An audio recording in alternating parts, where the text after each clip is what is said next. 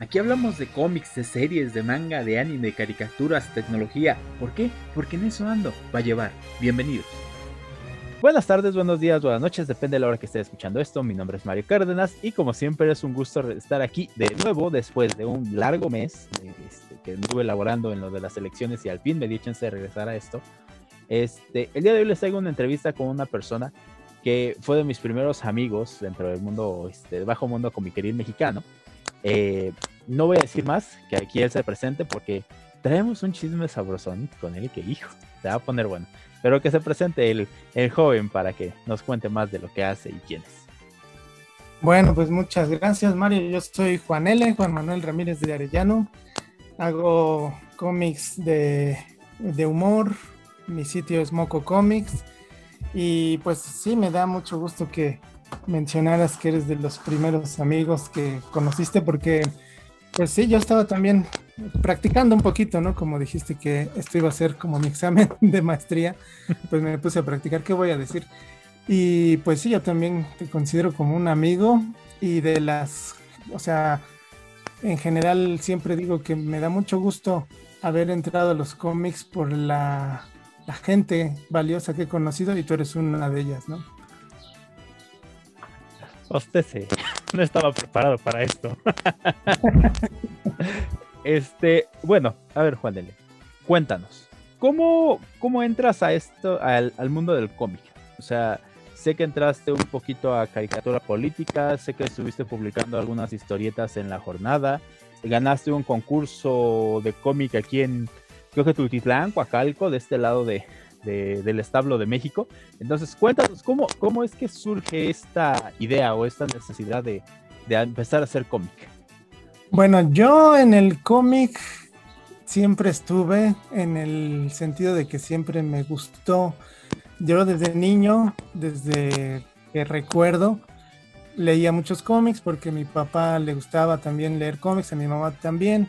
Entonces en la casa siempre había muchos cómics tanto de los que ya tenían como los que seguían comprando, ¿no? Y en ese sentido, pues yo siempre crecí dentro de los cómics y crecí, por ejemplo, leyendo la revista Mad, que ahí, pues el ídolo que compartíamos mi papá y yo era Sergio Aragonés, ¿no? Pero sí es verdad que, pues conforme yo iba creciendo, estaba en la secundaria, eran los noventas, ¿no? Yo nunca tuve contacto con lo que estaba pasando en el cómic mexicano, ¿no? Yo no conocía eh, nada, ni conocía a nadie de los que salían en las revistas o la escena que le llaman del cómic. La conocí poco a poco, pero hasta mucho después, en el 2007. Y fue también como una, un reencuentro con el cómic después de que murió mi papá, ¿no? Mi papá había muerto en el 2006 y pues en el 2007 surgió este concurso que mencionas, que de hecho era en Ecatepec, ¿no? Que todo se ve igual, ¿no? Pero, pero fue en Ecatepec. Y ese concurso me lo comentó Elenita, que entonces era mi novia y ahora es mi esposa. Y fue yo creo que una cosa que cambió mi vida, ¿no? Ese concurso. Digo, lo gané, tampoco voy a decir que fue por mis dotes artísticas sin igual, sino que pues más bien era como que el menos peor, ¿no? Y pero lo que sí es que el haber ganado ese concurso me trajo de vuelta al cómic. Ya lo había dejado de hacer porque estaba en la carrera, estaba en el doctorado, estudiando física, ¿no? Porque eso es lo que también hago, ¿no?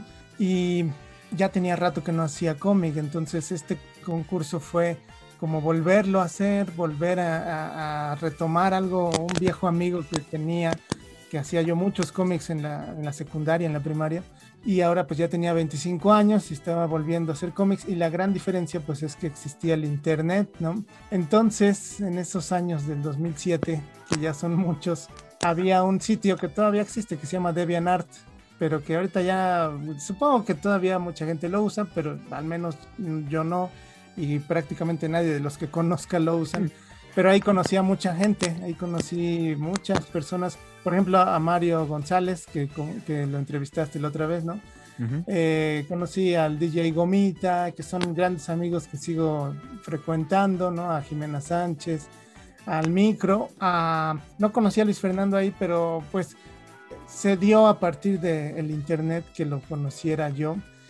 Así que indirectamente sí lo conocí por eso, ¿no? Y pues se me abrió todo un eh, pues horizonte nuevo, ¿no?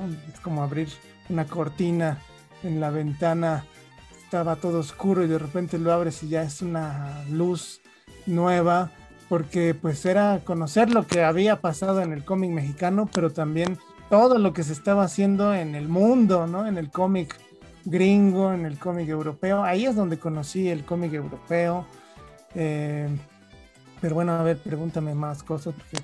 no, no, no. Nada hablo y hablo. No, no, está perfecto. Porque de hecho, ahorita que mencionaste, por ejemplo, a Mario, a DJ Gomita y a Jimena, pues igual que con Mario, acabaron en este sitio llamado este Ensalada de Moneros. Que Ensalada de Moneros era este proyecto tipo cadáver exquisito que traían todos ustedes. ¿Tú crees que Ensalada de Moneros también fue parte importante para que tú decidieras ya meterte más de lleno en el cómic? Porque digo, a final de cuentas era un proyecto que estabas con amigos. Sí, ah, bueno, eh, retomando un poquito, porque como ya a cierta edad se me va el avión, ahorita ya me acordé que antes de la ensalada de moneros, pues fue como gradual, ¿no? O sea, eh, la ensalada de moneros no me acuerdo bien, pero habrá sido 2008, 2009, eh, todo fue como muy rápido y después de ganar el concurso este donde se nada más inscribió mi abuelita y yo y por eso gané, porque mi abuelita no, no mandó nada. Y por cierto, yo mandé mi cómic, era un cómic sobre transparencia en la información, un, concurso muy, muy político, pero pues lo mandé en el último día antes de que se acabara el plazo ese último día mandé mi cómic y gané. Y el jurado resulta que fue Hernández y Elguera, ¿no? Que son los eh, cartonistas muy famosos de la jornada y del chamuco. Y pues les gustó, me acuerdo que decían, no, pues esta persona se ve que sí ya ha hecho cómic. Y es que, bueno, pues tengo todo como revuelto, pero antes, unos años antes, en el 2003, había yo entrado a trabajar a la revista Aguiluchos. Y antes de eso, tenía yo, pues yo creo 17, 18 años. Yo siempre tenía como esta, eh, pues, curiosidad de ser comiquero, ¿no? De, de hacer cómics.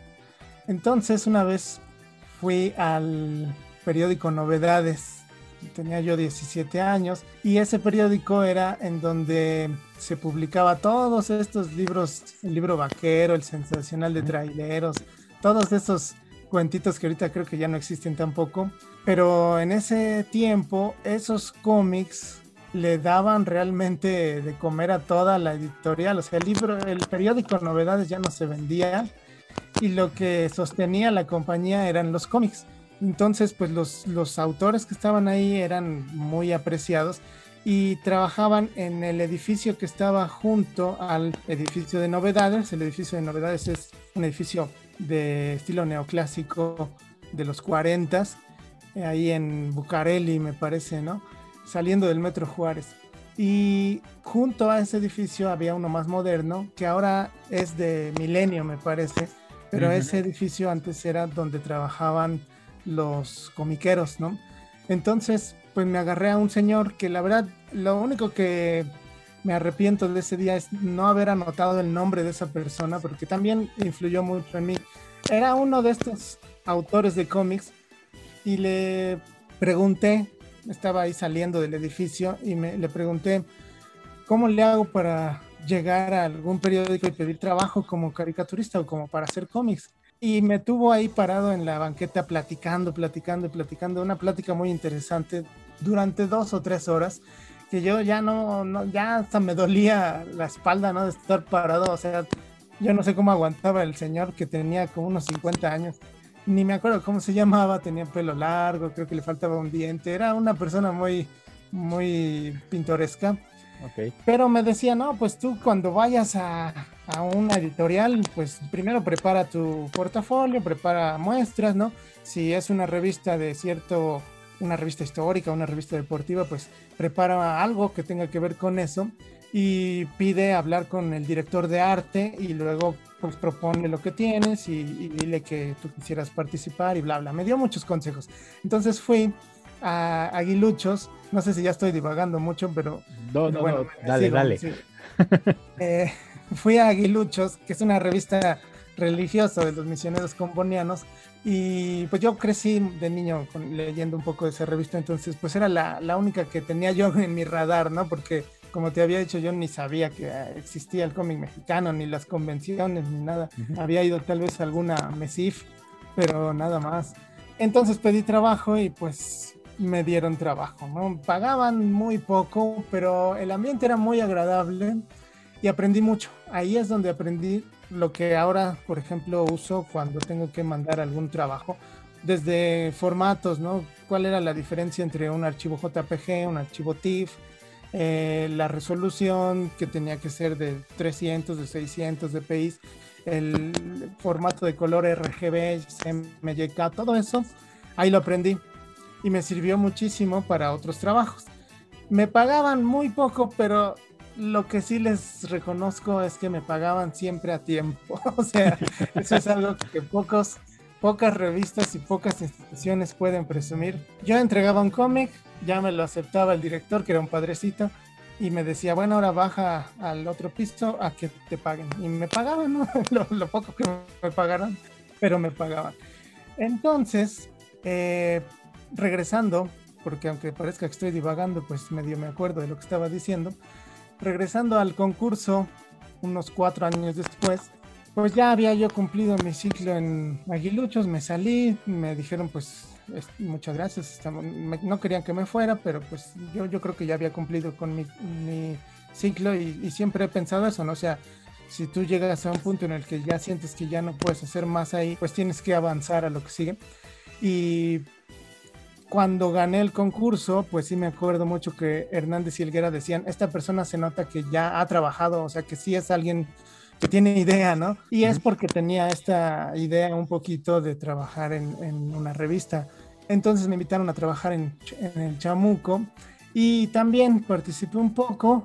Ahí, por ejemplo, considero que pues eh, ya dejé de mandar cosas porque por un lado no podían presumir lo mismo que la revista Aguiluchos de que te pagaban a tiempo, ¿no? y por otro lado, sí, o sea, eh, eso es algo que he visto muy pocas veces. en general, la norma mal, mal hecho es que mucha gente paga mal o paga tarde o no paga, ¿no? En este medio del cómic.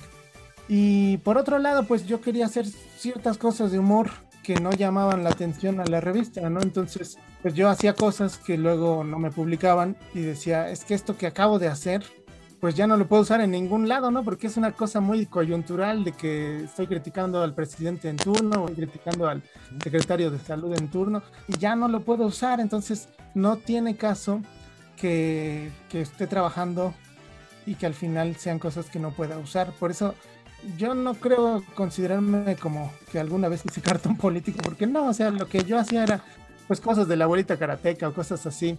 En cambio, por ejemplo, en Math yo, yo siempre he como eh, tratado de buscar lugares en donde me sienta a gusto, ¿no?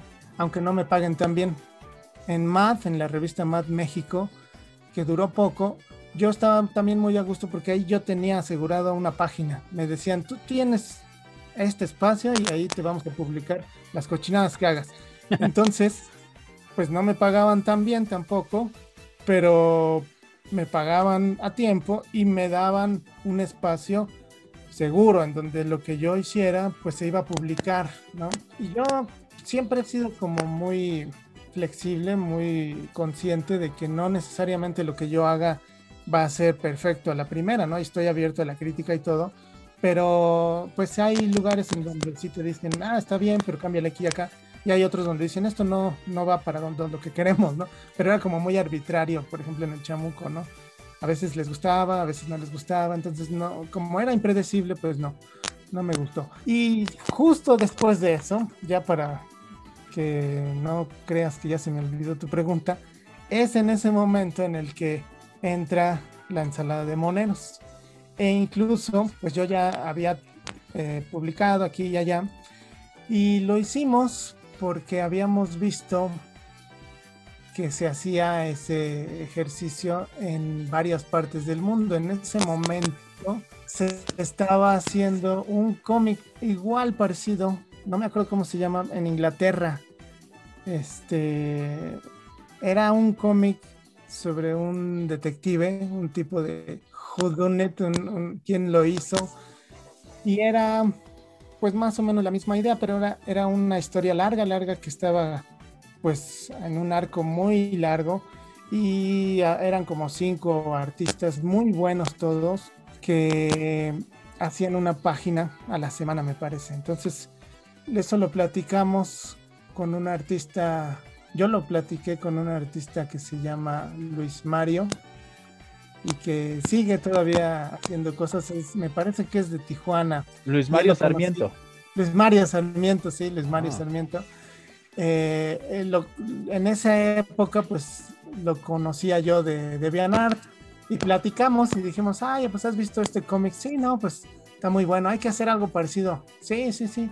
Entonces la primera persona que invitamos fue a Beto Chiñas y ya nos dijo que sí, ¿no? Porque eran los que conocíamos, ¿no? Mm. Y luego dijimos, bueno, ya está Beto, ahora somos tres. Me parece que después invitamos a Mario, a Mario González, eh, Gustavo Cosío, ¿no? El Monkey. Eh, y, y después, un poquito después, entró DJ Gomita, entró Jimena Sánchez y entraron varios porque lo que hacíamos era invitar gente, ¿no? Entonces hubo muchos que participaron en una ronda nada más. Ahí lo que hicimos fue, como ya lo mencionó Mario en la otra entrevista, que hacíamos una historia por ronda. Entonces eso hizo que no nos, que no se fuera a lo loco la historia, porque lo malo con estos proyectos es que pues se le puede pasar un poquito la mano a la surrealidad, ¿no? Eh, se puede volver demasiado caótico y entonces, pues sí, está bien que es un ejercicio creativo, pero también si al final resulta una cosa que no se puede ni leer, pues, pues como que es, un desperdicio de esfuerzos, ¿no? Y al final, pues yo creo que la, principal cosa que me llevo de la ensalada de moneros, pues son las personas que conocí, ¿no? son grandes amigos que conocí ahí y que sigo tratando, ¿no? Después, pues al menos en mi parte, pues yo, yo consideré que otra vez ya se había cumplido un ciclo, que ya, ya había explorado todo lo que quería explorar, ya había aprendido todo lo que quería aprender. Eh, y en ese sentido, pues ya había cumplido con el ciclo de la ensalada de moneros y pues me lancé a lo que seguía, que fue mi webcomic. Ok, pero aquí hay, en, todo esto rescato algo importante que es lo que quiero que, que, nos cuentes un poquito más. Porque tú mencionas que tu humor quizás no era el ideal para el chamuco. He de decir que, por ejemplo, tus cómics como son Patote, Moquito o La Abuelita Karateca, tienen un humor muy blanco, muy familiar. O sea, es un cómic que igual puede agarrar el niño de 7 años y disfrutarlo, lo puede agarrar el chavo de 30 y leerlo y disfrutarlo, lo puede agarrar el abuelito de 70 años y leerlo y entenderlo, ¿no? Y disfrutarlo también porque es un humor familiar, es un humor muy blanco y lleno de referencias, ¿no? Este, tienes muchos momentos tipo Condorito, como chistes visuales en el fondo. Vamos, es como que toda una comunión. ¿Cómo, ¿Cómo trabajas ese humor? ¿Cómo le haces para no caer en los dobles sentidos o en el albur mexicano? ¿Cómo le haces? ¿Cómo lo trabajas? Bueno, también es una cuestión de formación, o sea, yo no soy así en la vida real, o sea, no soy una persona alburera o que cuando esté eh, platicando con la gente esté nada más usando el doble sentido o, o vulgaridad o groserías que no significa que, me espante, ¿no? O sea, estoy, tengo muy buenos amigos, grandes amigos que son, que parecen piratas alcoholizados o que parecen, este, sí, ¿no? Eh, pericos de Alvarado, pero pues no tengo ningún problema, o sea, simplemente es que yo, pues, eh, en el ambiente familiar en el que estaba, pues no era así, no era así, y tampoco los cómics que leía yo eran así. Y bueno, incluso leyendo el video risa, el video risa era una cuestión, digamos, debido a la censura, que no era como lo que se puede encontrar ahora, ¿no? O sea, todo era como muy implícito, muy sutil, ¿no? Eh, que incluso en esa época, pues ya se veía mal leer al video risa, pero yo lo leía también y pues es que no es algo que forme parte de mí. Entonces, por lo mismo, creo que el humor que trato de hacer, siempre digo, ay, siempre me dicen de que el humor blanco, ¿no? Es humor, es humor y es humor que es, trato de que sea inteligente, ¿no? A veces parece que la gente confunde que el humor por decir groserías o por decir vulgaridades ya se vuelve más inteligente o ya se vuelve más eh, ingenioso. Y no es cierto, la verdad es que yo creo que es al revés, o sea, muchas veces la gente como no tiene más recursos, pues saca el doble sentido a lo tonto y, es porque no, no, tienen más herramientas para hacer alguna broma que tenga que ver con doble sentido. Eh, o, que no tenga que ver con doble sentido. Y, por ejemplo, a mí me gusta mucho Tres Patines, me gusta mucho. O sea, soy muy viejo mentalmente, como que ya tengo como 80 años. A mí, yo crecí leyendo, yo crecí, perdón, escuchando La Tremenda Corte. No sé si tú sabes cuál es ese programa.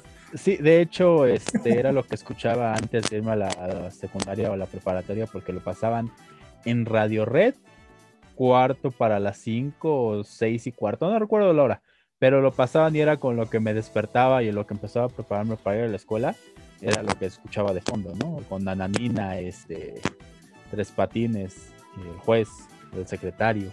Entonces esos enredos de radio cubana, pues sí, eh, era, son bastante divertidos, ¿no? Y justo lo que dices, ¿no? O sea, no caen en ese de, de la grosería o de, sino que generan una situación, van generando una situación cómica, cómica, cómica, que va creciendo, va creciendo, va creciendo, que llega al punto, pues el clímax, ¿no? Tiene un buen clímax y tiene un buen cierre. Sí, y, bueno, yo también lo escuchaba a las 5 de la mañana y ahora, bueno, no sé si sabes la historia de, de, esa, de ese programa, puedo divagar un poquito más. Dale, es, tu entrevista, tú dale. Bueno, es que ese programa, para empezar, es de los 50, es de, duró como 15 años y habrá empezado en los 40, en 1945 más o menos, y los 300 y tantos programas que escuchamos nosotros son los programas de 1958 que por alguna razón se salvaron, no sé si existan, yo siempre he tenido esta curiosidad de si existen las grabaciones de todos los demás años, porque esos programas son de un solo año, de 1958, y son 300 y tantos. Y están ahorita alguien, un héroe para la nación de Tres Patines, subió todos los programas en una página que se llama la tremenda corte.info que no sé ni quién la lleve, pero a veces se ve que no pagan el servidor y a veces está fuera de servicio, a veces sí está, pero yo lo escucho diario, entonces también a Tres Patines le han llamado que es humor blanco, pero yo lo, si, si alguien lo escucha y escucha con atención el tipo de bromas que están haciendo, eso no es humor blanco, o sea, ese es humor muy elevado que se mete con cosas muy delicadas, pero de manera muy inteligente sin tener que, que decir una grosería o sin tener que decir un doble sentido que en Cuba ni existe, pero yo siento que eso de humor blanco está mal entendido, ¿no? Entonces yo trato de hacer el tipo de humor inteligente que a mí me gusta. No sé si lo logre, pero trato de hacerlo. Por ejemplo, toda la, escuela de Monty Python, de Fry and Laurie, eh, este, este show que hacía el que hace de Better Call Saul, déjame, déjame buscar cómo se llama. que también es un show de los noventas que salía en HBO. Ese tipo de humor que a mí me gusta mucho podría, si lo traducimos al español, podría decirse que es humor blanco, pero es humor muy, muy surreal, muy loco y muy inteligente, que a mí me gusta bastante. Entonces, entonces... Ah, perdón, ajá. No, sí, sí, sí. No, no, es que justo lo que iba, ¿no? Eh, eh, no es humor blanco, sino es un humor que a ti te gusta y que crees que podría gustarle a la gente es un humor que tú generas, pues, o sea, no, no es una copia, no es un chiste robado, sino es un humor que, que tú generas, ¿no? Con, con situaciones que te imaginas chuscas o llevadas al extremo, pero que pueden cambiar. Sí, es un humor eh, eh, a, mi, a mi gusto. Y el programa este que te decía de Bob Odenkirk se llama Mr. Show with Bob and David. No sé si lo has visto. Me suena, pero no estoy seguro. Ese búscalo, está en YouTube, búscalo, Mr. Show. Ese también es como si fuera Monty Python, pero gringo. Yo creo que es de lo mejor que han hecho los gringos en comedia, porque a mí me gusta más como lo inglés. Y si lo tradujéramos al español, pues probablemente dirían, ay, pues está bonito, pero no dice groserías, ¿no? no. Entonces, eh, yo creo que es una cuestión más de la idiosincrasia mexicana que, que, considera que entre más groserías digas o más doble sentido digas, ya te sientes más inteligente o ya te ves como más ingenioso que el otro. Y yo la verdad no lo creo. Y más bien, pues, esto ha sido algo que siento que ha marcado mi, mi carrera en el sentido de que yo he querido hacer lo que yo quiero. O sea, quiero ser un autor independiente en el sentido creativo de hacer las cosas en mis términos. Entonces, a mí me han sugerido o me han dicho de manera no tan sutil que debería de hacer cosas dramáticas, que debería de hacer cosas más profundas y las hago, pero en mis términos, ¿no? Que debería de hacer cómic eh, como dices, ¿no? Este, de humor no tan blanco o que debería de, ser más surreal, no sé, me han dicho de todo. Y yo al final, pues, por la formación que tengo también de profesor, pues yo entiendo que la crítica se toma, para empezar, de la persona que viene y se toma lo que tú consideras que te ayuda a llegar siempre con la mente abierta a donde tú quieres llegar. O sea, tampoco es bueno cerrarse, tampoco es bueno considerar que ya todo lo que yo hago está bien y es perfecto y no le quiero cambiar nada. Pero tampoco es bueno, considero yo, aceptar todo lo que te dicen y decir, ah, pues ahora quiero irme para acá, ahora quiero irme para allá. Entonces, bueno, creo que en ese sentido tal vez me, me siento un poco como que me he quedado aislado, haciendo mis cosas a mi gusto pero al final eso es lo que me, da la satisfacción. Yo hago comedia que me gustaría leer a mí y eh, si le gusta también a la gente, pues eso es una ganancia que agradezco bastante. Pero lo primero que yo quiero es que las tiras que yo hago me gusten a mí y a mi familia, ¿no? Ya si le gustan a los demás, me encanta, eso me encanta. Yo creo que va a haber siempre un mercado para todo lo que hay y me gusta que hay gente que le gusta lo que hago también. Eso, eso es importante, pero a ver, empezaste con tiras chiquitas, ¿no? Empezaste con personajes como Tilinia, la pulga dentista, con la bolita karateca, empezaste con Patote, que eran tiras, ¿no? Como que sueltas, sí tenías como que unos arcos documentales de cuatro o cinco tiras más o menos, pero poquito después viene tu experimento de largo aliento, ¿no? El contar una historia larga que es Moquito. ¿Cómo pasas ¿Cómo es que decides pasar de tiras chiquitas o de arcos chiquitos, tiras autoconclusivas, a una historia ya de largo aliento? A una historia que son que 60 páginas, me parece, Moquito, 48. Ah, sí, bueno, más o menos. Han de ser como entre 50 y 60. Pues bueno, yo creo que fue también en esos años, ese fue en el 2009, como te decía después de la ensalada de moneros, pues dije, ah, voy a hacer lo que muchos están haciendo ahorita, que es un webcomic, ¿no? Y en ese momento, pues saqué un blog en Blogspot, que era gratis. Ahorita creo, no sé si todavía existe Blogspot. Y ahí empecé a subir, todavía existe, ¿verdad? Y empecé a subir, como dices, ahora lo que quería pues era ir subiendo tiras, pero que fueran al final una historia larga. Y es porque también en el momento en el que estaba yo estaba descubriendo mucho cómic nuevo. Yo había crecido pues con los cómics que podía uno comprar en el puesto de periódicos, el Condorito, como dices, cuentos del Pato Donald, cuentos de Batman, de Superman, todo eso. Pero conforme fui conociendo el Internet, se me abrió un mundo y una de las cosas que descubrí fue el cómic europeo, por ejemplo, ¿no? conocí a Tintín, o sea, pues me da un poco de vergüenza. No, no creo. Eh, ya a estas alturas ya soy un desvergonzado. Pero pues yo conocí a Tintín o en francés Tantan. Conocí a Asterix. No lo conocía yo. Conocí un montón de, de cómic europeo, Mortadelo y Filemón, ¿no? Eh, y pues yo quería hacer cosas así. Dije, ah, bueno, eh, fue también en ese momento en el que empecé a investigar más sobre los cómics del Pato Donald que tanto me gustaban y, descubrí lo mismo que habían descubierto los lectores del Pato Donald en los 60s, en los 1960s, los lectores del Pato Donald descubrieron que, pues para empezar, todos los cómics que salían, pues no los hacía Walt Disney, ¿no? Porque Walt Disney estaba muy ocupado siendo millonario. sí, los hacían personas que en ese momento no salía su crédito, no se decía quién era el que hizo la portada, el que hizo la historia, pero era muy notorio que había una persona que hacía los cómics mejor que todos los demás, ¿no?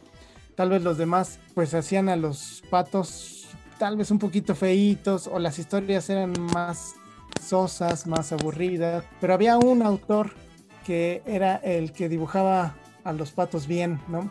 Que en inglés le llamaban The Good Dog Artist y el buen autor de los patos y resultó que descubrieron los fanáticos que se llamaba Karl Barks.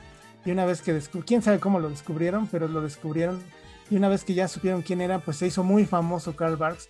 Entonces yo tuve esa misma revelación, pero en el 2009, 2008, cuando empecé a conocer más y a ver páginas de cómic en internet, ver blogs, había mucha información nueva que yo no conocía y dije, ay, sí es cierto, ¿no? O sea, empecé a desarrollar también, bueno, eso yo creo que tú lo, tú lo tienes. Cualquiera que ha leído un cómic, por ejemplo, de Superman o del Hombre Araña, pues sabe distinguir, ah, pues este lo hizo John Bogdanov, ¿no? Ah, este lo hizo Dan Jorgens. Este lo hizo Sal Buscema, no sé, estoy hablando de los que me acuerdo, ¿no? Pero uno como que sabe identificar las diferencias entre dibujo y dibujo, entre autor y autor, ¿no? Y así también empecé a aprender, ah, pues también hubo cómic que se hacía de Pato Donald de Walt Disney, pero lo mandaban a hacer en Chile. Y en Chile había un dibujante que era Vicar, así se llamaba. No sé si era Víctor algo, pero su acrónimo era Vicar. Y tenía todo un, todo un estudio y ya podía yo identificar el estilo de Vicar o podía identificar el estilo del argentino Daniel Branca, me parece. También único ese estilo. O de Dan Jives o de muchos otros, ¿no? Eh, Giorgio Cavazzano, muchos de, de, la escuela italiana. Entonces se me fue abriendo todo un mundo de cosas nuevas. Y yo dije, yo quiero hacer algo así, o sea, quiero, quiero hacer un cómic eh, en este sentido sí que trascienda, pero que trascienda no porque está hablando de los grandes temas de la vida, sino que trascienda en el sentido en el que trasciende un cómic del Pato Donald, ¿no? Es un cómic tan bueno que cumple su objetivo de entretener y puede ser que también sea artístico, puede ser que también hable de cosas profundas, pero es un cómic que pasa la historia en el mundo de los cómics, ¿no? Entonces dije, yo quiero hacer algo así, quiero, quiero lograr algo así. Y por eso empecé a hacer también historias largas. Al final estoy haciendo en este momento un poco de todo, ¿no? Hago conforme siento que quiero hacer. Hago a veces una historia larga, Ahorita estoy trabajando en una historia larga, pero también hago tiras porque considero que hay cosas que no se pueden decir más que en una tira. O hago un cómic corto, como el que quise hacer de la vacunación. O sea, estoy tratando de hacer las cosas que me gustan y que siento que me ayudan a expresarme. En este momento ya siento que más allá de querer trascender, quiero más bien expresarme, ¿no? Quiero, quiero compartir ya estoy como en otro punto, ¿no? No sé, pero en ese instante la idea era tratar de hacer una historia al estilo de Karl Barks, ¿no? O al estilo de Tintín, que no lo logré, ¿no? Obviamente, pero... Pero, lograste tu estilo, que es lo importante, o sea, hiciste el experimento y saliste avante, ¿no? Tuvo buena respuesta. Sí, no, y al final, bueno, a mí me ayuda mucho, creo también para no frustrarme, el ser profesor, ¿no? He, aprendido que uno va aprendiendo, a, digo, valga la redundancia, uno va mejorando poco a poco, poco a poco. No es una cuestión que sea de la noche a la mañana. Y en estas pequeñas correcciones es donde uno va ah, mejorando y aprendiendo y logrando a donde quiere llegar, ¿no? Y eso se lo digo mucho a mis alumnos, ¿no? Les digo que tienen que tener paciencia con ellos mismos, si a veces no le sale algún ejercicio, pues es normal. Y entonces cuando yo me siento frustrado porque no logro lo que yo quería, pues me lo recuerdo a mí mismo, ¿no? Y me digo, pues yo tengo que aplicar lo que se supone que les estoy diciendo a mis alumnos que hagan. Entonces, eso me ayuda bastante a decir, pues me tengo que tener paciencia. He logrado, siento que sí se nota una mejoría en mi estilo, tanto de dibujo como de historia, a través de los años, ¿no? Si comparas el moquito de 2009 con el que saqué en 2017, pues sí siento que es mucho mejor, ¿no? O, las tiras que hago ahora pues se ven mejor. Todavía me falta mucho, pues sí, pero realmente uno nunca llega a perfeccionarse para empezar. Pues eso no existe, ¿no? Uno siempre está como en constante evolución. Eso es lo importante. Pues sí. Ahora, ahorita que por, ejemplo mencionaste a Carl Banks, ¿cuáles son tus influencias? Ya mencionaste a Sergio Aragonés, ya mencionaste a Carl Banks. ¿Qué regresas a leer cuando estás atorado en algo? ¿Qué historias te ayudan a salir de ese bache, de ese bache inspiracional? Sí, pues para empezar, Carl Barks, ¿no? Ahí tengo mi colección de estos libros que han sacado los de Fantagraphics, creo que son. Han sacado toda esta colección, no la tengo toda, pero voy tratando ahí de coleccionarlo todo. Son varios tomos y esos pues me gusta mucho leerlos. También me gusta leer al Superman de los noventas, pero no cualquier Superman, sino al Superman que escribía Luis Simonson y que dibujaba John Bogdanov, que era en este título de Man of Steel, creo. Ese era mi favorito porque tenía muy buena historia. O sea, para empezar, me gustaba mucho y me sigue gustando el estilo de dibujo de John Bogdanov porque es, no es realista al 100%, sino que sí tiene una parte de caricatura. Y yo siento que eso eso es esencial en un cómic de superhéroes. O sea, no, no, un cómic de superhéroes es una ridiculez para empezar, entonces no debería de tomarse tan en serio un cómic en donde estás tratando de un marciano que va en mallas salvando gente. Eh, no puede, es, una ridiculez en sí misma. Entonces, los mejores cómics de superhéroes, en mi punto de vista, son los que están conscientes de eso y saben cómo trabajar con eso, con ese eh, ridículo, implícito, ¿no?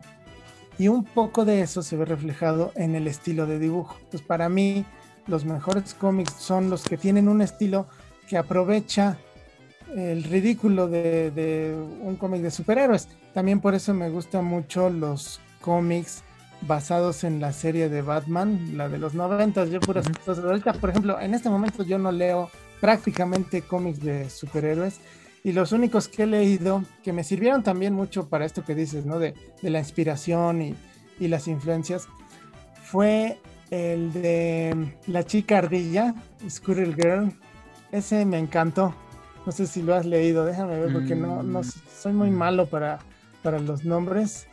El que salió recientemente, ¿no? ¿Cómo se llama esta actriz? Ajá, la chica ardilla. La, chica ardilla, la dibujante. No puedo Que de hecho fue, eh, es una computóloga. En, bueno, en el cómic estudia computación, ¿no? Entonces, para empezar, eso ya me llama la atención.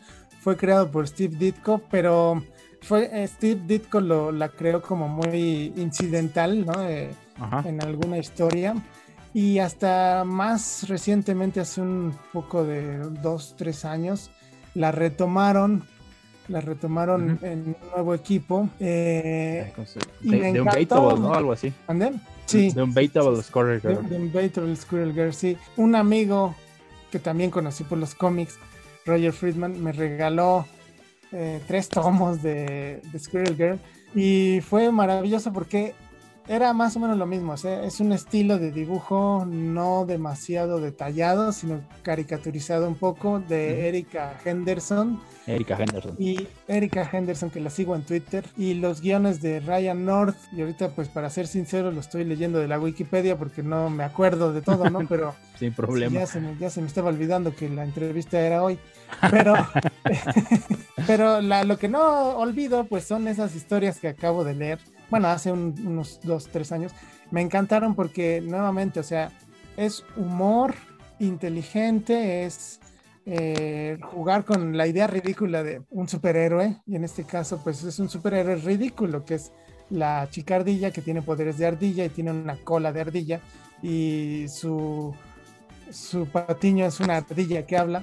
Entonces, ese tipo de cosas me gusta mucho leerlas, me refresca mucho eh, hay una historia que está basada en varias ideas como de programación y, juega mucho con cómo hacer un cómic que se vea como un programa como por ejemplo de Fortran, ¿no? Está muy bueno. Este tipo de cosas me gusta mucho. Me gusta los cómics que aprovechan el medio. O sea, tú los lees y dices, esto no funcionaría en animación, esto no funcionaría en película, esto está bien así en cómic, ¿no? Por ejemplo, hay otro que aquí también lo tengo, que afortunadamente descubrí mucho los cómics franceses, ¿no? Entonces empecé a leer la revista Spirou y recientemente hay un personaje que hace mucho uso de jugar con lo que le llaman la, la cuarta pared, ¿no? Que por ejemplo, hay un personaje en un cuadrito arriba que le está hablando a otro personaje en un cuadrito abajo, pero eso en un cómic común pues no puede ser porque los, cuadritos se supone que van pasando en el tiempo. Y ese personaje se llama Imbatible, Imbatable se llama, Imbatible se llama. Es un personaje que juega con todo esto de los cómics, las rejillas de los cómics, el medio, eh, lo tienen que ver para, para que sepan de qué estoy hablando. O sea, ¿es este cuate que es como un superhéroe? Es un superhéroe gordito que, juega eh, que juega con la rejilla del cómic, ¿no? Sí, sí, recuerdo. Entonces, recuerdo, recuerdo mucho una historia de él de que está la señora que quiere bajar el gato del árbol y se hace un momento y se agacha y lo jala de la, este, de la viñeta de, de abajo, ¿no? Porque son tres viñetas en, arriba y tres viñetas abajo. Y que la señora dice, pero mi gato sigue allá arriba. Dice, ah, no se preocupe, en un momento se arregla y ya el gato del árbol desaparece y ella sigue con su gato en las manos. sí, o, que está en la parte de arriba en su casa y de repente salta y en la parte de abajo ya están en la calle unos ladrones que querían asaltar a alguien. Como en la parte de arriba está el personaje, el imbatible, en su casa, en su cocina, y luego salta al cuadro de abajo, pero en el cuadro de abajo ya es otra escena y es un callejón, y salta encima de unos ladrones que querían asaltar a una señora, ¿no? Ese tipo de cosas, pues yo siento que solo funcionan en un cómic, ¿no?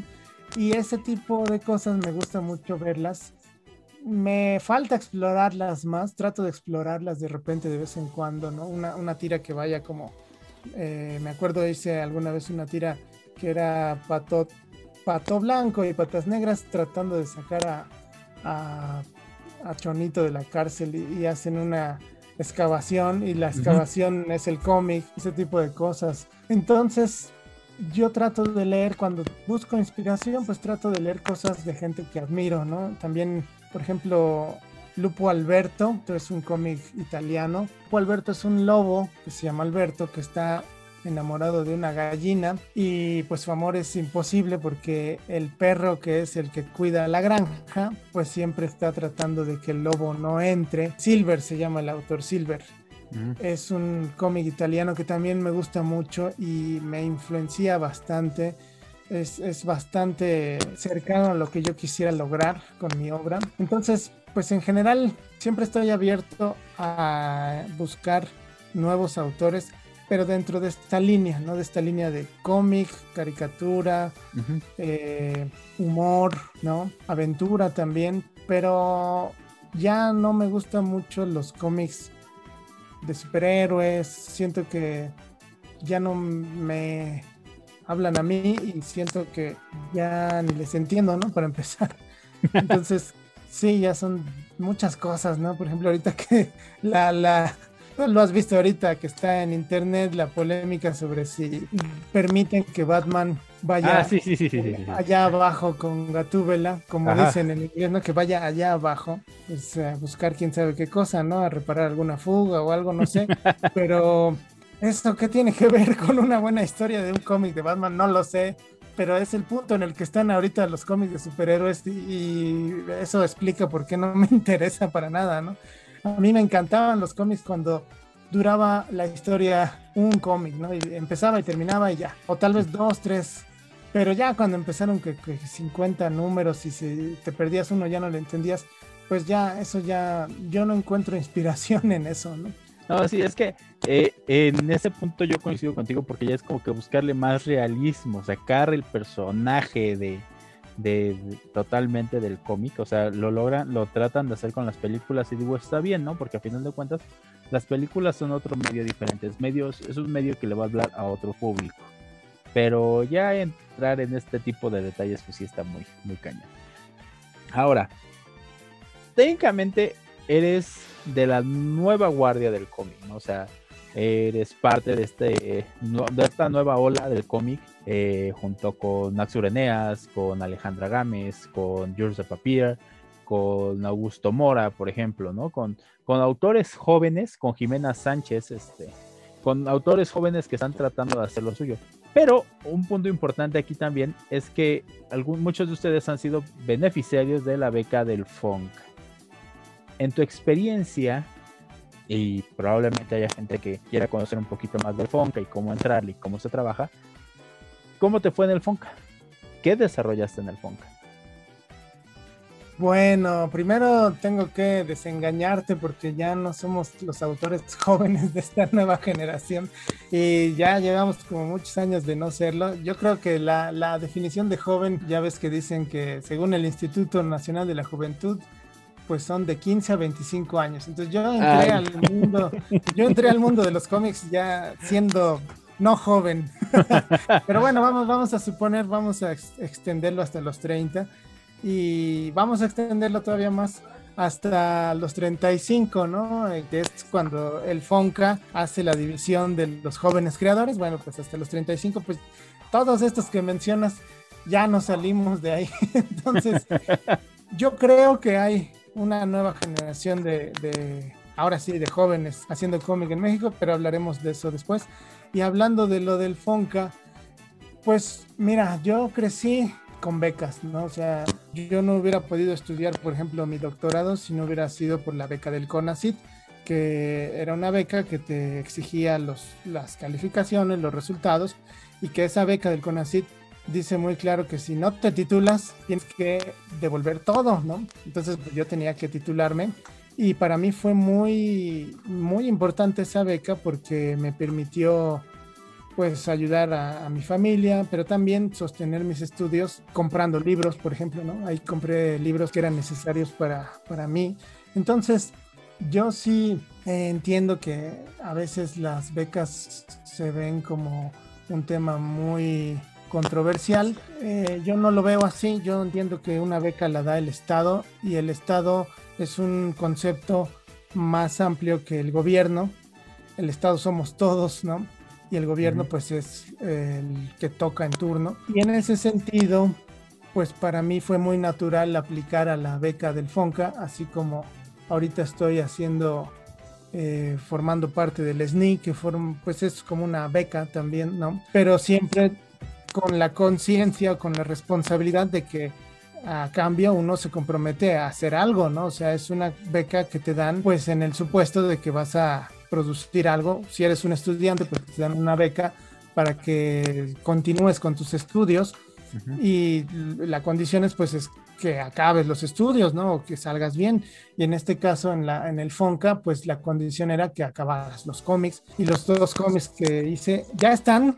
El primer cómic fue el de Moquito. Y el segundo cómic es el que ya una vez te mostré, creo, sobre mi papá. Ese cómic ya está terminado, está en la sala de espera de Editorial Resistencia para cuando la economía permita que se pueda publicar, pero ya está, o sea, ese cómic ya está. En ese sentido, eh, pues cumplí con lo que tenía que hacer. Ahora, mi experiencia con la beca del Fonca, pues fue muy buena, porque uno, cuando hace un cómic, a veces se aísla en el proceso de hacer el cómic, pues uno está solo haciéndolo y ya hasta el final es cuando se lo muestras a la gente y te dan sus opiniones y todo, pero al final pues es un cómic que ya se hizo y ya está, ¿no? Ya si me salió bien o me salió mal, pues corregiré en el siguiente.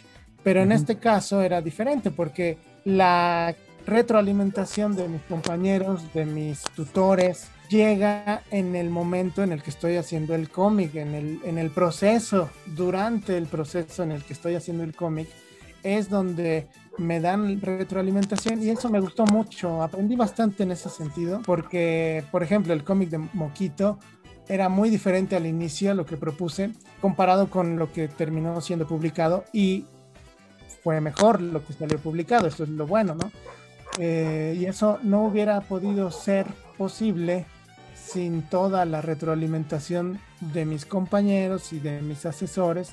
Ahí sí, por ejemplo, siempre le voy a darle el reconocimiento a Francisco Agenbeck, que pues desgraciadamente eh, falleció recientemente pero pues, por ejemplo, muchas de sus observaciones me sirvieron para mejorar la historia. Me acuerdo que iba a salir una momia y él me decía, bueno, pero esta momia como que si la quitas de la historia no pasa nada. Y sí, pues es verdad, no, no pasaba nada. Entonces la quité y creo que la historia mejoró también aprendí bastante del micro, ¿no? En la segunda, en la segunda beca que me dieron, ¿no? Que ya era de la historia sobre mi papá, que esa fue una historia que quise hacer seria en mis términos, ¿no? Sin tratar de ser cursi, que siento que es difícil, pero pues aprendí mucho de lo que me comentaba el micro o de lo que me comentaba Maritza Campos, que fue mi asesora principal. Ella también es muy buena guionista y sus comentarios, pues sí, sirvieron para que mi historia fuera mejor y también los comentarios de mis compañeros, ¿no? Que yo les mostraba, estaba Gerardo Alba, estaba Richard Sela, ¿no? Estaba Uriel Pérez, Jimena Sánchez en la primera beca. Todo ese tipo de comentarios que te hacen los compañeros en las sesiones de trabajo, pues creo que hacen que sea un programa que me dejó bastante y que yo espero que siga beneficiando a mucha gente, ¿no? En mi, en mi caso, a mí me sirvió bastante. Ok, bueno, yo, sigo, yo, digo que son jóvenes de corazón, de alma, de espíritu. Pero me refiero a más que nada que ustedes ya tienen un precedente, ¿no? O sea, sí hay un antes y un después de, de Juanelo, ¿no? O un antes y un después de Alejandra Gámez, ¿no? Porque a final de cuentas, así como a ti te inspiraron muchos autores para desarrollar tu cómic, va a haber gente que se inspire con tu trabajo o con el trabajo de Alejandra, con el trabajo de Oxur y con todas estas personas. Vayamos a un punto importante de compartir tu trabajo y todo esto. Vamos a hablar de convenciones. ¿Tú cómo ves las, la escena de las convenciones aquí en México? ¿Son buenas? ¿Son malas? ¿Les falta algo? Dime tú. Bueno, las convenciones, para empezar, ahorita en este momento creo que no hay, ¿no? O sea, ya se han ido eh, desapareciendo, se han ido disparando en el pie, se han ido autosaboteando ellas. Entonces, al final creo que en este momento, pues no hay, ¿no? O sea, yo lo que he aprendido es que puede haber cómic sin convenciones, ¿no? Pero al revés, tal vez no, ¿no? Eh, al revés, si no hay autores que vayan a tu evento, o si tú haces un evento donde tratas mal a tus autores, pues al final el evento lo paga, ¿no? El evento lo sufre. En cambio, yo tal vez pueda parecer como algo que suene muy soberbio, pero espero que no. Los autores en general no necesitamos de las convenciones. Es verdad que se venden cosas, pero tampoco es que se vendan miles de miles de pesos como para que sea eh, esencial, ¿no? Al menos no en este país. Entonces yo creo que se ha mostrado que los autores pues podemos seguir haciendo cómic, ¿no? Hacemos cómic, es lo que nos gusta y los cómics salen, ¿no? Y siguen saliendo, se venderán o no se venderán, pues bueno, no importa. Las convenciones benefician, sí, pero benefician mutuamente, ¿no? El autor beneficia a la convención y la convención beneficia al autor. Y yo creo en mi experiencia que lo que ha pasado en México es que a veces del lado de la gente que organiza una convención se olvida este, esta parte, ¿no? De, de respeto. Y pues al final salen las cosas mal, ¿no? Al menos eso es mi experiencia personal. Yo creo que estoy en un momento en el que pues no voy a ir a un evento donde otra vez voy a darle preferencia a eventos en donde se note un respeto, ¿no? Un, buen trato a todo mundo, sin nada de elitismos, sin nada de que aquí hay invitados de primera, de segunda, de tercera, ¿no? Y, voy pasando con la botella de agua eh, por las mesas de los dibujantes, pero solo se la voy a dar a mi invitado de primera y a los demás, pues no hay botellas de agua. ese tipo de cosas hacen que el ambiente se, se, contamine, el ambiente creativo. Y pues yo no voy a querer ir a una convención así, aunque sea una convención muy importante donde venda mucho. Yo prefiero ir, eh, creo que me han tratado aquí en México, en una de las convenciones donde me han tratado mejor, pues es una que una vez me invitaron. Eh, estaba en un gimnasio estaba terrible. Eh, eh, trataban de hacer su mejor esfuerzo, pero pues fueron tres personas, ahí vendí 700 pesos. Pero la gente era muy, los organizadores eran muy educados, nos dieron nuestra lata de refresco y nuestra sopa maruchan, porque teníamos que comer, ¿no? Digo, eso se agradece.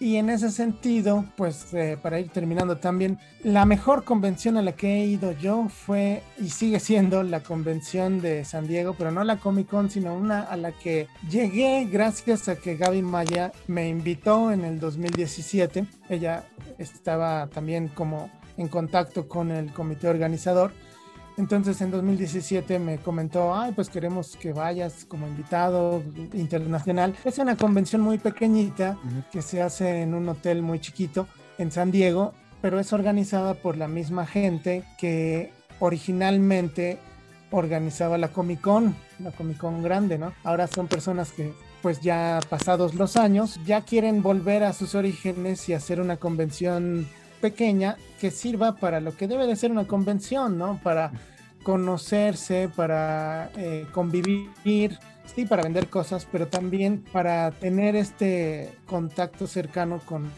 con los creadores, con la gente. Y pues ahora hacen esta convención que se llama San Diego Comic Fest. Y desde el 2017 yo dije, ah, pues voy a volver a ir, ¿no?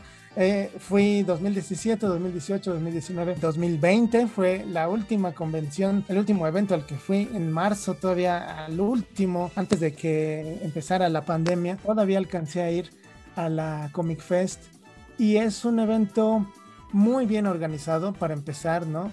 Que me recordó las, más bien los congresos de física. O sea, es, es una convención tan bien organizada que podría pasar por un congreso científico y todo está muy bien establecido, donde van a ser las pláticas, hay agua para toda la gente, los organizadores hacen sentir a todos como que son parte del evento, o sea, sí es probable que haya un invitado estelar, que va Sergio Aragonés o va Stan Sakai o va William Stout, o sea, va gente muy, muy importante en el medio de los cómics, pero al final tú no te sientes como que, ah, pues a mí me tocó dormir afuera o me tocó, este, no me tocó botella de agua, ¿no? No, o sea, al final a todos los tratan igual, ¿no? Y eso hace que sea un evento muy memorable. Al final yo creo que eso es lo más importante, que sea algo de lo que te lleves amistades, que te lleves experiencias. Puedes vender o no vender, pero al final eso no debería ser lo importante, ¿no? eso sí. Entonces, a ver, yo tengo una pregunta interesante. ¿Tú cómo ves la escena comiquera actualmente? O sea, ¿qué autores lees? Mexicano, obviamente. ¿Qué autores lees? ¿A qué autores este, ves que le echan más ganas? ¿Con quién te gustaría trabajar, colaborar? Bueno, a ver, yo creo que la escena del cómic en México ahorita está muy bien, o sea, en el sentido de que hay mucha gente haciendo cómic. Yo siempre, ya tiene varios años que menciono que el cómic en México es 100% independiente, o sea, no hay industria como tal, como podría haber en Francia o en Japón o en Estados Unidos, o sea, incluso en España, en España donde siempre se quejan mucho de que no hay cómic y que quién sabe qué, que no hay industria, la verdad es que eh, tienen una industria mucho más establecida que la nuestra, donde alguien como Paco Roca puede hacer un cómic, una novela gráfica y vender 20 mil copias en una semana, ¿no? Entonces, eso no pasa aquí. Aquí es donde de veras no hay una industria que sostenga a un autor, por ejemplo. Y pues bueno, eso no, no sé, hay muchas razones, es muy complejo. Algunas razones son ajenas incluso a, a, los autores. Hay muchas cosas buenas, muy valiosas, pero no llegan a la gente y no hay una pues red de editoriales, salvo pocas como Editorial Resistencia eh, o La Cifra Editorial, me viene a la cabeza esas, sobre todo porque son las que conozco.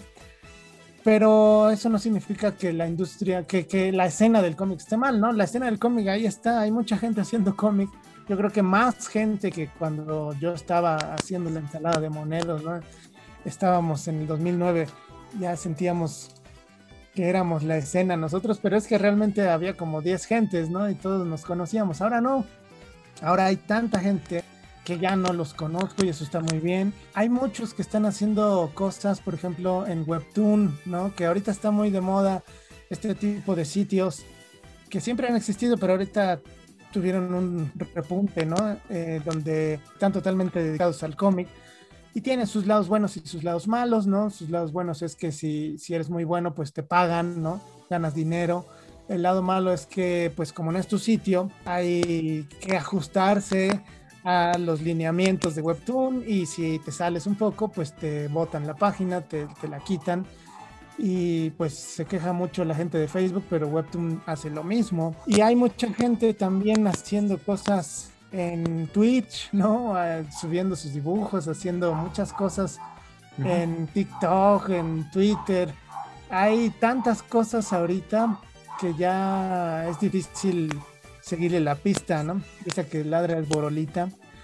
Em, hay cosas que me gustan mucho, por ejemplo, la otra vez estaba preguntando en internet quién es esta persona que dibuja muy bien en Pictoline, ¿no? En Pictoline es un, es, es un poco como Walt Disney, ¿no? Eh, que salen un montón de gente que nadie sabe ni quién es, porque así son las políticas de Pictoline, pero pues al final uno va investigando y uno descubre quiénes son nuevamente, ¿no? Ah, este estilo me gusta, ¿quién será? Este otro estilo también me gusta. Entonces, eh, creo que hay una que pues es muy famosa, ¿no? Antonella, creo, no me acuerdo cómo se llama bien. Este tipo de arte me gusta mucho, ¿no? De Pictoline, aunque digas, ah, pues es como muy, muy superficial tal vez, muy mainstream, pero de lo que se está haciendo en México ahorita, eso es lo que algunos cómicsillos de algunas artistas me gustan bastante me gusta, pues leo lo que hacen mis amigos, ¿no? Eh, lo que hace Mario, que ahorita está experimentando, ¿no? O lo que hace Jimena Sánchez, Teresa Martínez, ¿no? Que también, eh, o sea, hay mucha gente haciendo cosas increíblemente valiosas y que pareciera ser como que nadie lo toma en cuenta. Tere Martínez acaba de publicar un cómic en francés para el mercado francés en la editorial Bambú. Y eso es un hitazo que yo diría, bueno, todo el mundo debería estar hablando de eso. Y nadie lo habla mucho aquí, al menos en México. Eva Cabrera o Claudia Aguirre están trabajando desde hace años en editoriales de Estados Unidos, dibujando Archie, dibujando cosas para Marvel Comics. Igual siento como que nadie las toma mucho en cuenta aquí. Aquí se pierde mucho tiempo en, en argüendear, ¿no? Pero hay mucha gente haciendo cómic, mucha gente, muchos jóvenes también.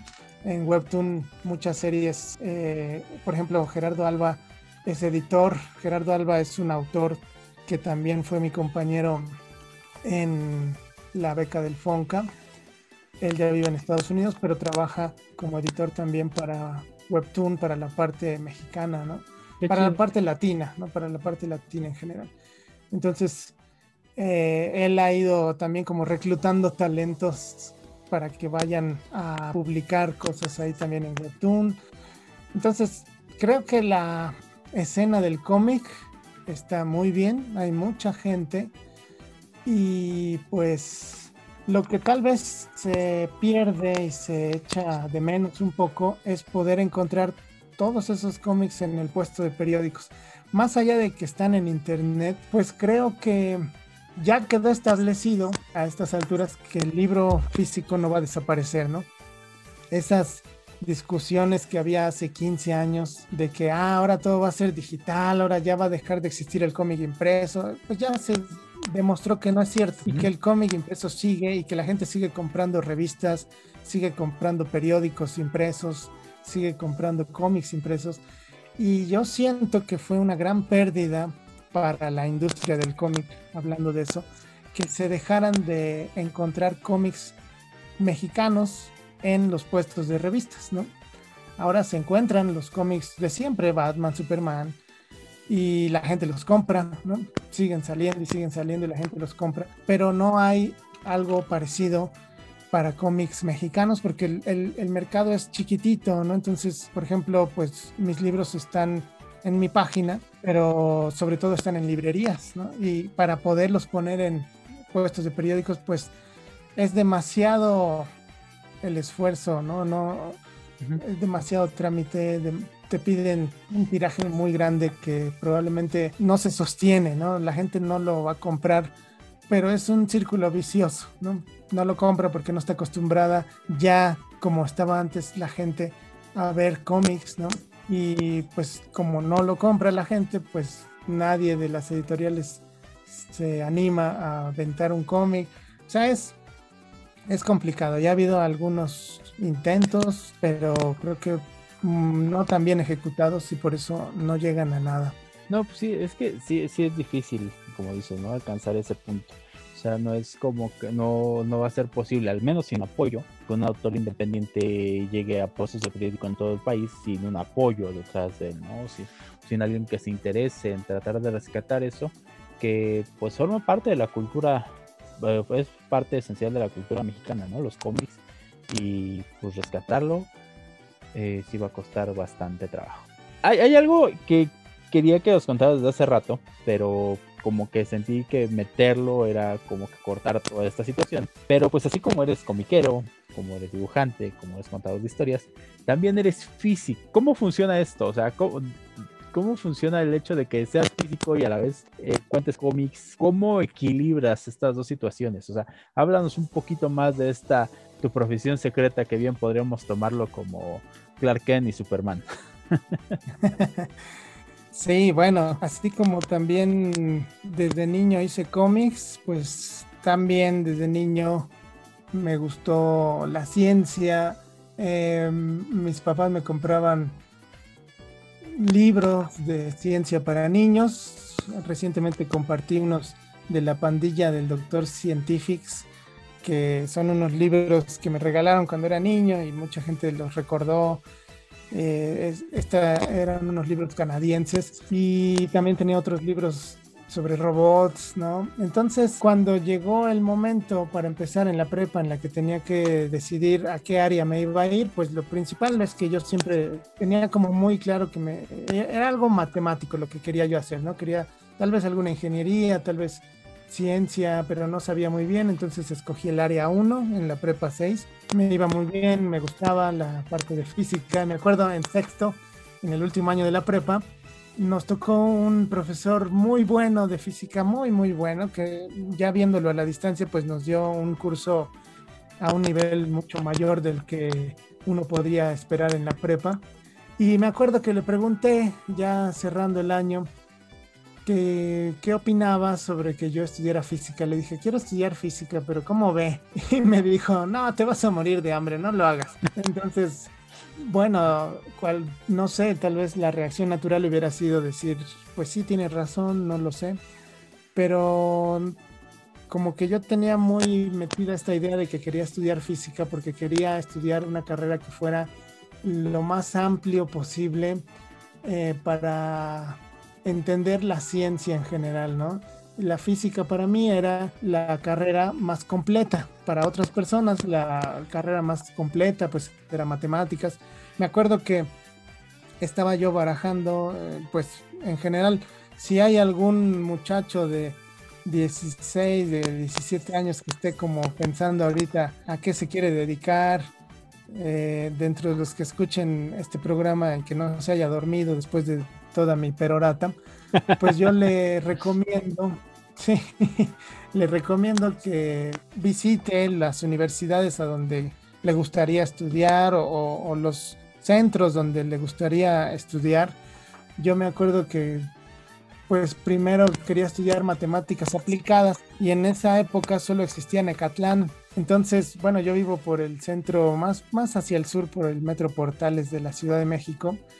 Y pues fui con mi mamá, dijimos, vamos a visitar un día a Catlán, nada más para ver dónde es, ¿no? Y pues bueno, ya sabes que está muy lejos de donde yo vivo, tenía que recorrer todo, la línea 2, luego un microbús, Y ya cuando llegué, pues dije, no, esto está muy lejos, ¿no? Entonces ahí eso lo cancelé, cancelé matemáticas aplicadas. Y luego era, bueno, quiero estudiar, a ver, tal vez alguna ingeniería, ¿no? Pero viendo los planes de estudio, no me acababa de, de llamar la atención todo, como que yo no quería tanto algo tan técnico, sino quería entender cosas, no quería entender el concepto de las, de las cosas. Y eso, pues probablemente me lo iban a enseñar en física. También me acuerdo que tenía yo mi guía de carreras, que era un librote así y muy grande. Y en ese libro decía que si estudiabas física era porque quería ser físico nuclear, ¿no? Pues no, no es cierto, la verdad es que la física es muy amplia. También decía que si estudiabas historia era, eh, me daba risa porque esa era la única carrera donde la guía de carreras de la UNAM, era la guía oficial de la UNAM, te decía que no había fuentes de trabajo si estudiabas historia. O sea, esta es la carrera donde no vas a encontrar trabajo. ¿Cómo tiene que ser para que de plano no lo pudieron eh, disimular un poquito, ¿no? Dijeron, no, aquí no vas a, si acaso será de maestro ya, ¿no? Dije, bueno, está bien, no quiero estudiar historia. Pero de física decía, hay mucho trabajo en la física nuclear, ¿no? No es cierto. Ah, hay algo de trabajo en física nuclear en México, pero hay muchísimo trabajo en otras áreas. Y eso lo fui descubriendo ya que entré a la carrera, me gustó mucho, me gustó, eh, fue, eh, la verdad es que la física es mi profesión. Yo me asumo como las dos cosas, ¿no? O sea, hago historieta, me encanta lo que la historieta me ha dado en el, en el sentido de expresión, o sea, la historieta a mí me permite expresarme, me permite descubrirme a mí mismo, eh, aunque parezca muy tonto con las tiras de mocos y, tamales y caca, con esas tiras me, me, sirve a mí para un poco de autodescubrimiento personal, ¿no? Y además siempre voy a decir que lo mejor ha sido la gente que he conocido, las experiencias que he tenido en el mundo de los cómics. Y por otro lado, tengo la que es mi profesión, la profesión a la que estoy dispuesto a dedicarle muchas horas, ¿no? Muchas horas y no me... A veces sí es abrumador, a veces sí es cansado, es frustrante, pero estoy dispuesto a hacerlo. Cosa que, por ejemplo, no siento con tocar el piano. Yo antes tocaba el piano mucho, cuando era niño tocaba mucho el piano y llegó el punto en el que de manera seria me tuve que preguntar si me tenía, si me iba a dedicar a eso o no. Ese punto fue en la secundaria, porque no es en la prepa, sino que en la secundaria uno tiene que decidir, bueno, te metes a las escuelas estas de limba y ya después te sigues, eh, o si no, pues ya vas a ser como no tan joven para, para hacerlo. Y decidí que no quería dedicar ocho horas o más horas diarias a practicar piano, ¿no? Lo, me gustaba, pero no a este punto. En cambio, la física sí me gusta a ese punto, o sea, me gusta mucho repasar mis notas de la carrera, mis notas del doctorado, me gusta mucho aprender cosas que pues en general a mí no me van a servir para nada, ¿no? Aprender un poco de mecánica analítica, a mí en particular pues no me dedico a lanzar satélites al espacio, no me sirven en el sentido utilitario, no sirven para nada, pero me gusta aprender, me gusta la curiosidad de, saber cómo funcionan las cosas y por eso es que decidí que quería dedicarme a esto. Ahora, es muy chistoso porque la ciencia, si la ciencia fuera para mí nada más leer libros, pues sería genial, ¿no? Sería idílica, sería lo, más bonito para mí. Pero desgraciadamente la ciencia significa también interactuar con gente, entrar en el mundo, sí, pues entrar en el mundo académico. Y pues ahorita me gusta mucho que en Facebook hay muchos grupos que parecen grupos de memes, pero son yo creo grupos de apoyo más bien disfrazados de grupos de memes en donde la gente se burla de la academia, ¿no? Toda esta comunidad científica se le conoce como la academia.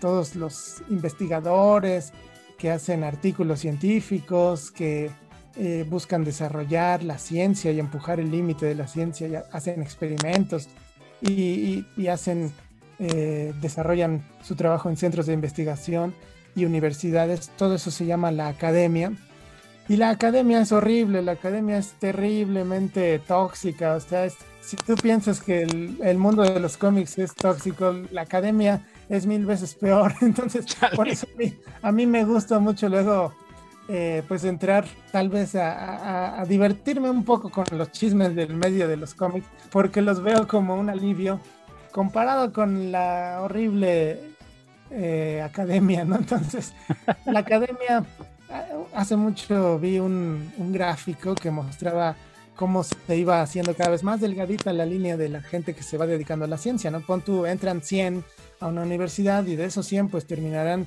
50, ¿no? Y de esos 50 eh, empiezan a dedicarse a, estudiar un doctorado y a buscar ser científicos, tal vez 20, ¿no? Y los otros 30 ya se dedicaron a otra cosa. Y de esos 20 que entraron a la, a la ciencia, a la academia y empiezan a desarrollar investigación, pues empiezan a salir. Eh, eh, en el instante en el que se titulan de un doctorado, al día siguiente ya dicen voy a buscar trabajo en un call center porque ya no puedo con esto, lo que sea es mejor que esto. Y se va haciendo más pequeño, más pequeño, más pequeño. Hay mucho, mucho racismo, mucha misoginia, mucho elitismo. Y al final queda una persona, ¿no? De cada 100, por decir algo, que se mantuvo. Yo siempre he dicho que para mantenerte en la ciencia tienes que ser más terco que una mula, tienes que ser obstinado. Y eso he tratado de ser. Yo, yo en ese sentido, como me gusta, pues digo, pues está bien, pero si, si fuera por el ambiente ya me hubiera salido, ¿no? Es, es un ambiente muy, muy, muy pesado, muy pesado. Y lo más chistoso es que ya mencioné a mi amigo, que ya lo puedo considerar como amigo, Roger Friedman, él es un autor de un libro de texto de física muy conocido, ¿no? Física universitaria. Y lo conocí a través de los cómics. Lo conocí en el San Diego Comic Fest.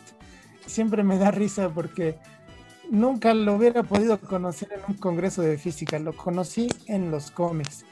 Y nuestro gusto por los cómics es el que fue formando nuestra amistad. Y un amigo, el Will Cheese, me dice siempre, es que tú te vas a hacer famoso por tus cómics, no por la ciencia. Sí, pues la verdad es que yo no busco ser el siguiente Stephen Hawking, ¿no? Ni, ni busco ser Einstein ni nada, no lo voy a lograr. Con que logre, eh, pues, pasarla bien conforme hago mis investigaciones y tratar de entender un poquito de lo que hago, pues eso, con eso me, me conformo.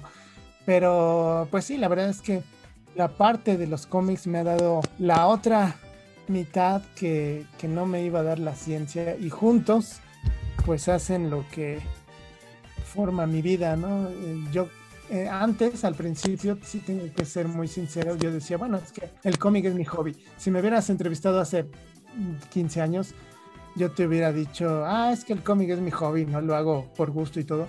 Pero ya no, o sea, el cómic es parte de mí, ya me considero no sé si me consideren así mis colegas, pero yo me considero un autor de cómics, ¿no? Un, como dicen en inglés, el comic book artist, me considero un historietista que no trabajo en Marvel y no hago un cómic al mes.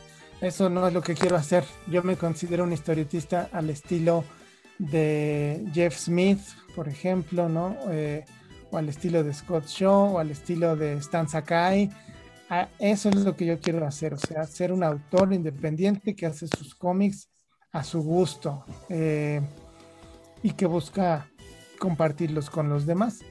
Entonces, al final, creo que estoy en un momento pues bastante bueno porque por un lado, lo que me es mi profesión y donde pues no es que sea una doble vida, sino que sigo las reglas de esa profesión en donde no puedo estar haciendo lo que yo quiera, digamos, pues es la ciencia y ahí ahora lo considero como mi profesión que paga las cuentas y que es mi profesión principal, pero los cómics son mi otra profesión que no paga nada, ¿no? Luego hay veces en las que me entrevistan también y me dicen, oye, eh, hubo al menos dos, tres veces que me preguntaban, ¿y qué se siente haber dejado la ciencia y dedicarse a los cómics? Y yo, no, pues si, dejo la ciencia y me dedico a los cómics, me muero de hambre, no, o sea, no, los cómics no me van a dar de comer, la verdad.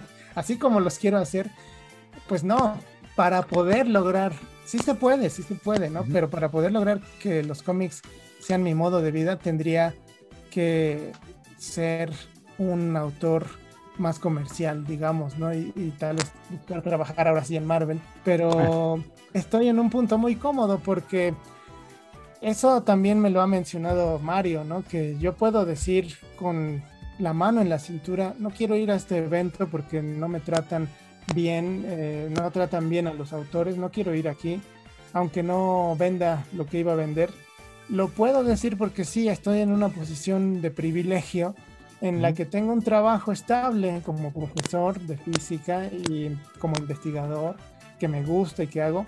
Y los cómics los puedo hacer a mi modo, en mis términos, ¿no? Entonces puedo decir, quiero hacer este cómic, quiero ir a este evento. Entonces tengo lo mejor de los dos mundos, ¿no? Que, eso está chido al final de cuentas, ¿no? Porque muchas veces, por ejemplo, yo escuchaba en convenciones o en festivales de cómics de que es que mi hijo quiere dedicarse a esto y se va a morir de hambre. Pues, pues, bueno, no, o sea, no es necesariamente eso. O sea, puede estudiar cualquier carrera y dedicarse a esto también. O sea, no están peleadas unas con las otras, ¿no? Y, y eso es chido, ¿no? O sea, eso es lo que me da, me da bastante gusto en tu caso. Porque pues está chido, ¿no? Manejas este, ambas partes y como lo dices, ¿no? O sea, yo siempre había pensado como pues una dualidad, ¿no? De que es Juan L el de los cómics y es Juan Manuel Ramírez de Arellano, el físico. Pero son la misma persona realmente.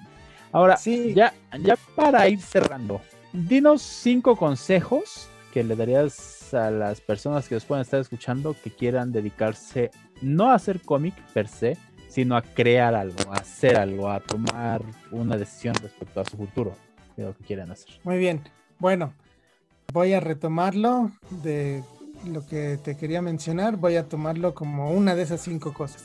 La primera cosa es hay un autor de cómic que ahorita me vino a la mente que yo admiro muchísimo y que nadie conoce, yo creo, que se llama Raven Pérez. Raven Pérez tiene un cómic que es totalmente, ese sí es un cómic totalmente obsceno, de esos que son no seguros para el trabajo. salen, salen desnudos, sale todo, todo lo que te imagines. Triple X a la N, ¿no? Eh, se llama Raven Pérez y su cómic es Raven's Dojo. Pero yo lo admiro porque él es el prototipo del autor independiente que hace las cosas a su modo. Él sabe que su tipo de cómic es muy poco, es de nicho, ¿no? Es un poco, solamente le va a gustar a cierta persona, no está esperando que lo compartan porque pues nadie lo va a compartir. Si, si lo compartes, salen puras personas encueradas y, luego lo lee tu abuelita porque lo compartiste. Entonces, pero a él no le importa. O sea, él dice, yo quiero hacer esto, la gente que lo lea lo va a leer. Y él dijo una cosa muy importante recientemente que dice, es que no es necesario que estés sufriendo porque eh, no consigues trabajo como artista. Consigue un trabajo que pague las cuentas. Eso ya lo había yo escuchado de Scott McCloud hace 10 años también, que decía, bueno, si tú quieres hacer una novela gráfica, haz tu novela gráfica, consigue un trabajo que pague las cuentas, porque eso te da estabilidad. O sea, puede ser un trabajo, este, este joven, bueno, que ya es más viejo que yo, eh, Raven Pérez, me parece que trabaja de cajero en algún Oxxo gringo y él no le importa, no lo ve como, eh, al final es un trabajo, no es un trabajo honesto como cualquiera, pero le parece que es muy importante tener la estabilidad que te da un trabajo. Este trabajo te va a permitir dedicarte a tu cómic con libertad. Entonces, lo primero es eso, o sea, saber que no somos millonarios, o sea, solamente siendo millonarios podríamos decir, ah, pues voy a ser un artista conceptual y voy a hacer lo que yo quiera y a mis términos, ¿no? Bueno, no, no tenemos un mecenas como los artistas o los científicos, ¿no? Los científicos del siglo XVIII, de los 1700, pues la mayor parte o eran millonarios o eran personas que le caían bien a un millonario y le pagaba todo y pues se podían hacer y deshacer. Nosotros no tenemos ese privilegio, así que lo primero que yo le diría a alguien es, lo que sea que tú quieras hacer, pues haz un plan de vida de manera que eh, tengas al menos estabilidad, ¿no? Ten estabilidad y eso te va a ayudar bastante. Consigue un trabajo. Si no tienes alguien que te mantenga, ¿no? Si ya tienes treinta y tantos años y todavía quieres alguien que te mantenga, bueno, pues eso ya es una cosa diferente, ¿no? Pero si ya estás en edad de que te tienes que mantener tú, pues busca un trabajo que pague tus cuentas. Bueno, la segunda, la segunda sería que estés siempre abierto a la crítica. Eh, la crítica significa comparar algo, lo que estás haciendo con un criterio. O sea, si tú haces un cómic y alguien te lo critica, esa persona te lo critica desde su criterio, desde lo que esa persona piensa que debería de ser un buen cómic. Entonces tú tienes que tomar en cuenta que tu criterio no tiene por qué ser igual al de la otra persona y tomar lo valioso de esa crítica, ¿no? Trata de distinguir qué cosas sí puedes aplicar, qué cosas no puedes aplicar, porque no, no te van a ayudar a lo que tú quieres, ¿no? Pero no niegues, no, no te cierres a la crítica, ni la aceptes al 100% toda. Siempre va a haber gente que da crítica de mala fe y que simplemente quiere hacerte sentir mal, porque así es la gente, ¿no? Como decía Homero sobre los elefantes, pues a veces la gente solo es cretina y ya. Eh, otra cosa, pues... El 3. El 3. Lo principal en cualquier ambiente de trabajo, pues son las personas, ¿no? Eh, siempre trata de de tratar a las personas como tú quieres que te traten, que es la regla de oro, ¿no? Y no pasar por encima de nadie. O sea, los logros que tengamos que sean por nuestro esfuerzo sin tener que haber abusado o quitado derechos a alguien, ¿no? Que eso es un mal pues muy muy extendido aquí en general que se da los amiguismos, que, hay, hay mucha gente que está en un puesto y no debería estar ahí, pero porque pasó por encima de los demás, ¿no? Entonces siempre lo principal pues son las personas. Las instituciones no existen, lo único que existe son las personas, ¿no? Las personas son las que salen beneficiadas o salen heridas por tus acciones. El cuarto pues sería que eso se lo digo a mis alumnos, ¿no? Aprende a conocerte a ti mismo. Aprende a conocerte a ti mismo significa que sepas no eres perfecto, pero tampoco eres eh, un tonto, ¿no? O sea, eres una persona normal y eso significa que te va a costar trabajo aprender cosas, porque eso es normal, pero que también si tú te vas esforzando y tienes constancia, vas a ir subiendo. Ah, se da mucho, sobre todo en el mundo de la ciencia, que mucha gente se siente mucho más de lo que es y también en los cómics, pero en los cómics es una cosa que luego es como muy chistosa, ¿no? Hay mucha gente que, que sí se siente el siguiente Will Eisner o el siguiente Karl Barks, ¿no? Pero eso, sí, al final, al final eso es contraproducente porque la gente que se siente que ya es un genio, pues deja de aprender, deja de querer recibir eh, retroalimentación de los demás porque piensa que nadie le puede enseñar ya nada y esa gente se estanca o incluso se va para atrás, ¿no? Eh, yo lo he visto, hay gente que parece increíble, pero gente de los cómics que es tan soberbia que parece que cada vez dibuja peor, ¿no? Cada vez hace peores cómics, pero es por lo mismo, porque siente que ya son maestros y que nadie les puede enseñar nada, y eso es malo, siempre tenemos que conocernos a nosotros mismos y eso hace que estemos siempre conscientes de nuestras debilidades y podamos trabajar en ellas para convertirlas en fortalezas y poder mejorar. Siempre tenemos que ir mejorando. Y la última, pues sería que compren mis cómics porque tengo hambre y necesito entender muchos cómics. Esa es la última, compren mis cómics. bueno, pues Juan, a mí me da muchísimo gusto que me hayas dado un chancecito de esta entrevista. La verdad que es como lo platicaba con Mario cuando quise darle como este pequeño giro al podcast, pues como que fui pensando en, en amigos, así de puedo decir la persona tal, la tal, la tal, la fulano, sotano, perengano, porque tienen una historia muy rica para contar, o sea, pueden ayudar a disipar muchas dudas de gente que dice, bueno, y si me dedico a esto de lleno y si tengo que hacer esto, y no nada más respecto a cómic, ¿no? Sino a muchas otras situaciones, ¿no? Que que hay personas que llevan esta, esta parte de que llevan su trabajo que les da de comer, por así decirlo, y aparte tienen otro trabajo que los apasiona, ¿no? Y está bien, y está chido, ¿no? Dinos dónde te pueden leer, dónde te pueden encontrar, dónde compran tus cómics para que comas este, una comida caliente el día de mañana. Tú, echa tu gol. Sí, bueno, bueno, soy Juan L. Pueden encontrarme en mi página que es www.moco-comics.com, que aparte apenas hace un mes la renovamos. Dos estudiantes que fueron mis estudiantes de la escuela y son programadores, pues me dieron este, esta nueva versión de la página que ya está muy bonita.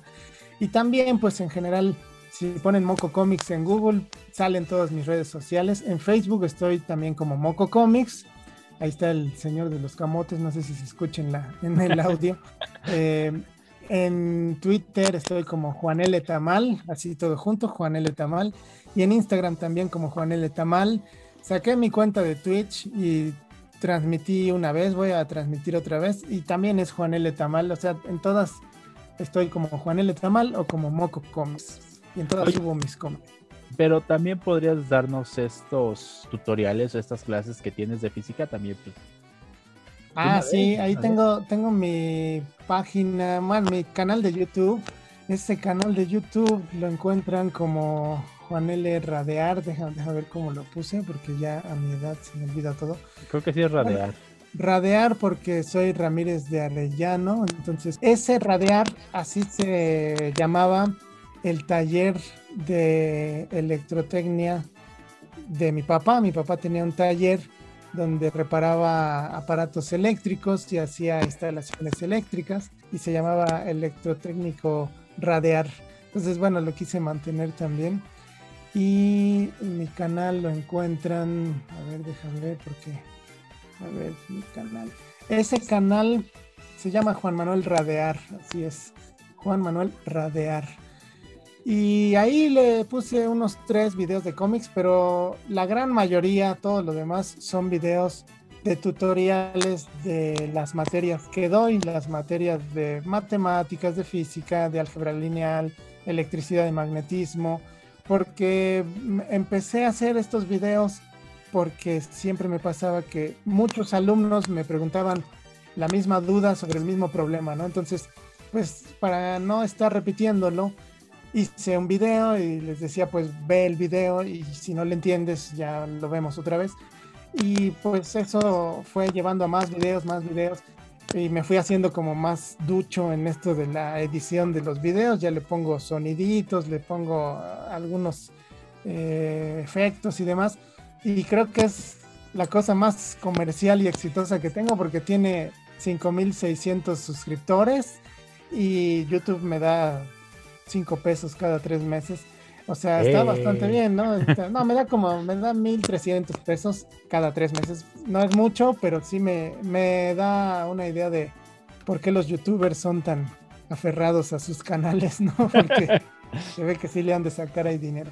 Te voy, te voy a promocionar con las escuelas de este lado. Si tienen dudas, mándenlos aquí, que se suscriban. No, y, y, es sorprendente porque sí tengo videos, por ejemplo, uno de entropía que tiene 100 mil vistas. Y digo, wow, o sea, si vendiera 100 mil cómics ya estaría muy bien, ¿no? Pero eh, te digo que es como el producto más comercial que tengo.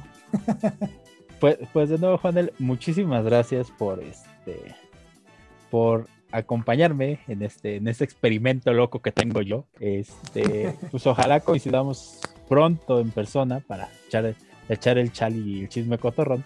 Y pues nada, muchísimas gracias, Juanel. Muchas gracias a ti, María. Un abrazo y pues me da mucho gusto verte, eh, aunque sea virtualmente. Y como, pues sí, ya ahí vamos, ahí vamos poco a poco saliendo de eh, todo este eh, año de la pandemia y esperemos pronto también reunirnos en persona. Muchas gracias por invitarme. Pues bueno amigos, esto sería todo por este episodio. Nos vemos en 15 días. Vamos a seguir entrevistando a, este, a personas de el medio comiquero mexicano. Eh, como spoiler, para la próxima, para el próximo episodio vamos a tener a Carlos Rambert, Carlos Ramírez Bernal, eh, mejor conocido, el artista antes conocido como el Cacha, que bueno, también tiene una historia bastante, bastante chida. Pues nos vemos dentro de 15 días. Muchas gracias y hasta luego. Muchas gracias por acompañarme en el episodio de hoy. Recuerden seguirme en las redes sociales del programa para enterarse del podcast, de los temas y también si quieren que hable de algún tema en específico o les interesa participar en algún episodio del podcast, pues déjenme un mensaje y ya lo vamos armando. Hasta luego.